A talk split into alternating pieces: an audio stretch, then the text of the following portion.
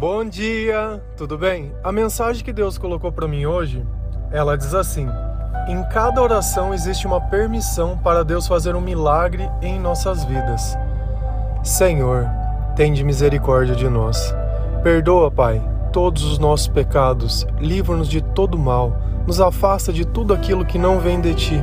Nós agradecemos, Senhor, por mais esse dia, pelo alimento, pela Sua palavra, pela Sua presença.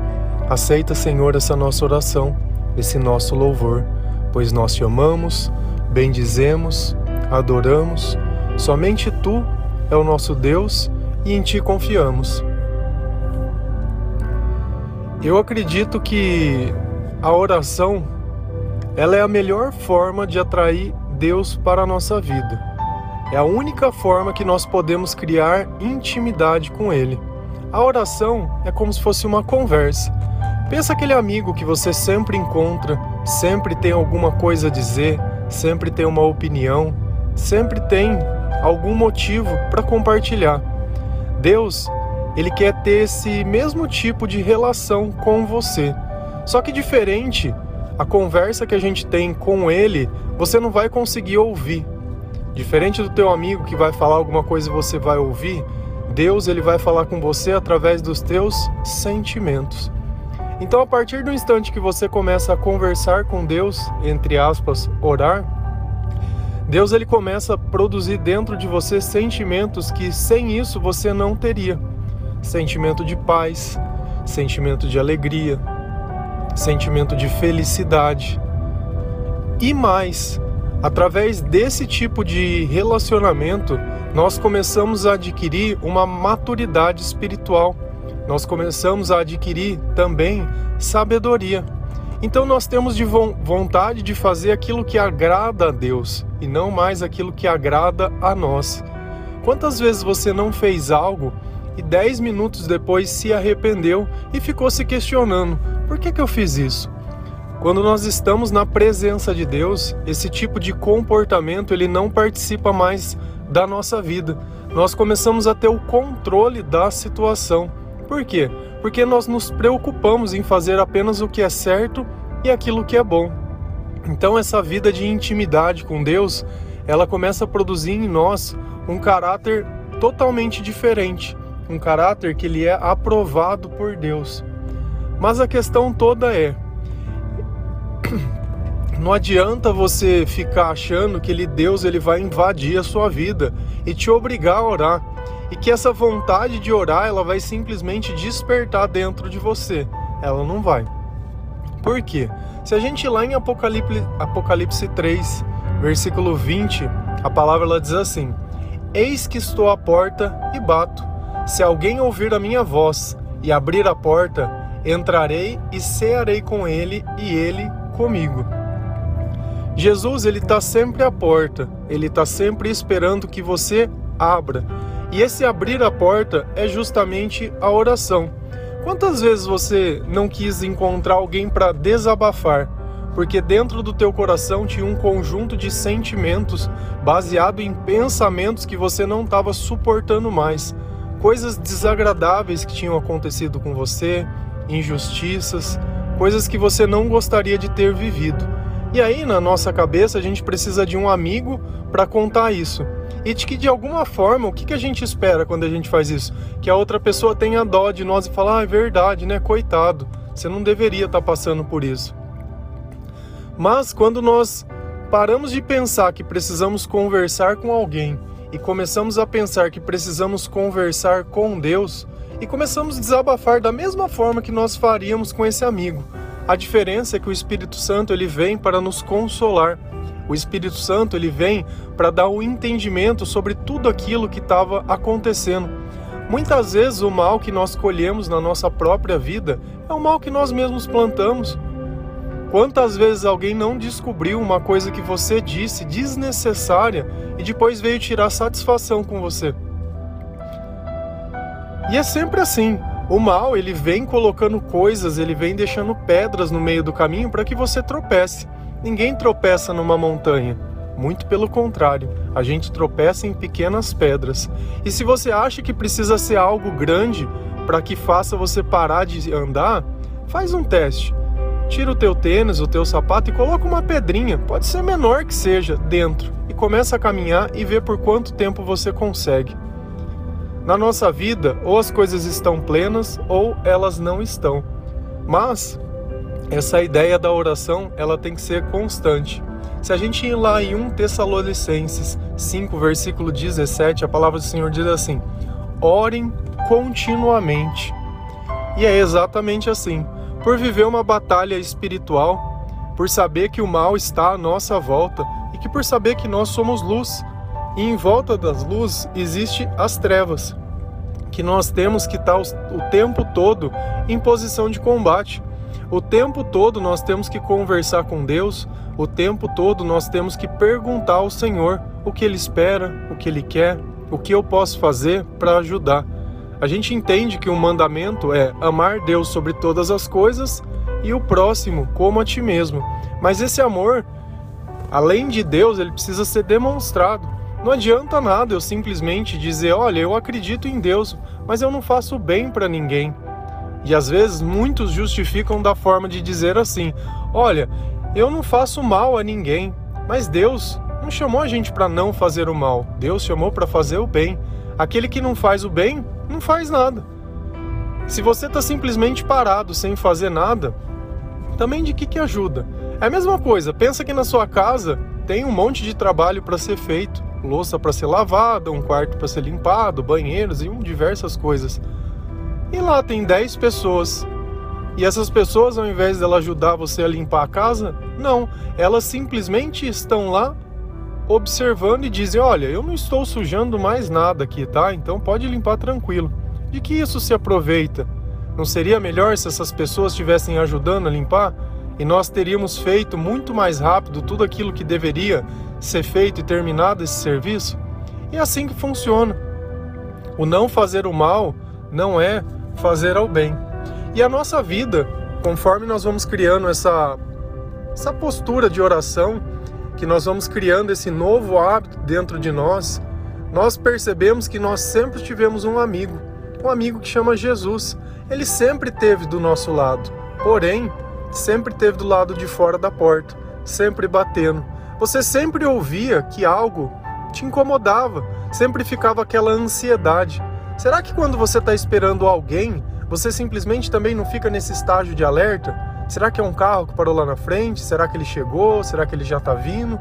E a gente sempre fica com esse sentimento de ansiedade. Por quê? Porque Jesus está do lado de fora da porta. O nosso coração sabe disso, mas a nossa razão não. Se você ir lá em Salmos 103, do versículo 2 ao 5, a palavra do Senhor ela diz assim: Bendiga o Senhor, a minha alma. Não esqueçam nenhuma de suas bênçãos. É Ele que perdoa todos os pecados e cura todas as suas doenças, que resgata sua vida da sepultura e coroa de bondade e compaixão, que enche de bens a sua existência, de modo que a sua juventude se renova como a águia. Quando eu começo a orar, quando eu começo a dar poder para Deus trabalhar na, sua, na minha vida, quando eu deixo que Ele faça o serviço que Ele tem que fazer, esse salmo ele ilustra muito bem, muito bem tudo que vai começar a acontecer na minha vida. Bem dizer as bênçãos é reconhecer que a minha vida, depois que o Senhor começou a participar dela, é totalmente diferente da vida anterior, a vida que eu vivia. E eu tenho plena convicção e certeza que somente Ele pode perdoar os pecados, que através do meu arrependimento eu simplesmente renegue o mal que antes eu fazia, mas hoje eu não quero mais fazer. Certamente que é o Senhor que cura todas as minhas feridas é o Senhor que resgata as minhas doenças. E quantas doenças nós não criamos por viver longe de Deus? É insônia, é depressão, é dor de estômago, é dor de cabeça, é descontrole emocional e aquele monte de coisa que acontece. Por quê? Pelo simples fato de Deus não estar perto. Dentro do nosso coração existe um espaço que somente Deus pode preencher um espaço que só é preenchido com amor.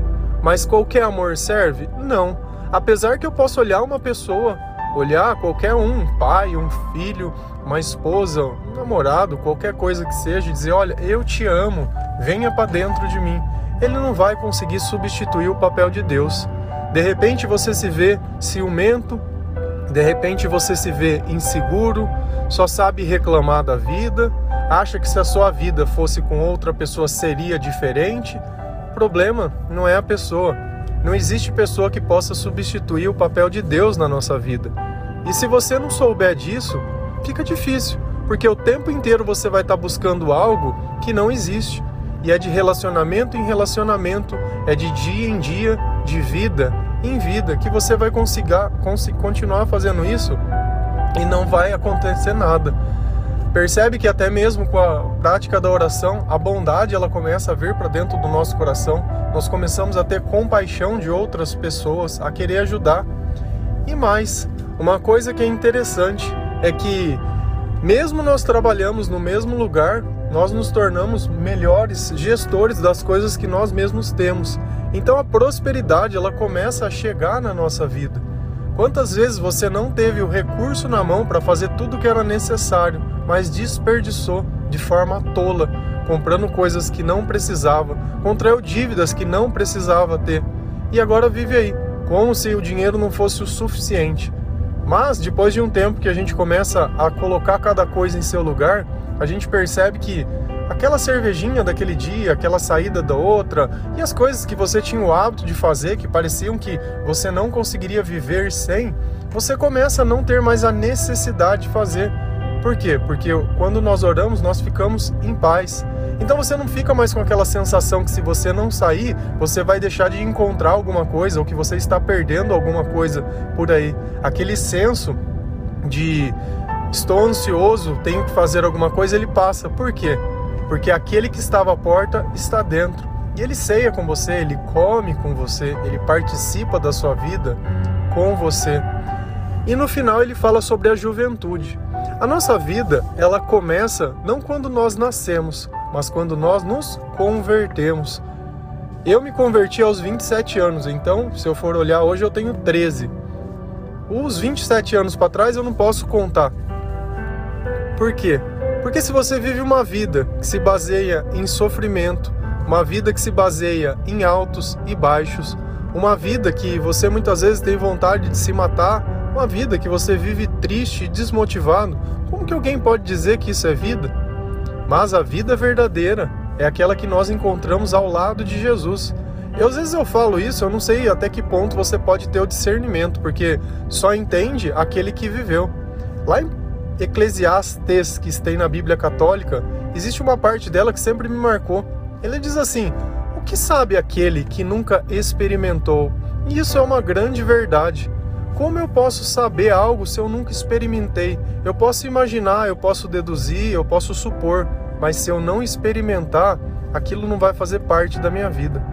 E quando a gente olha no finalzinho que ele diz que será renovado como uma águia, é que a águia ela voa em grandes altitudes. Então ela vai viver de uma forma totalmente diferente, olhando as coisas de outro ponto de vista.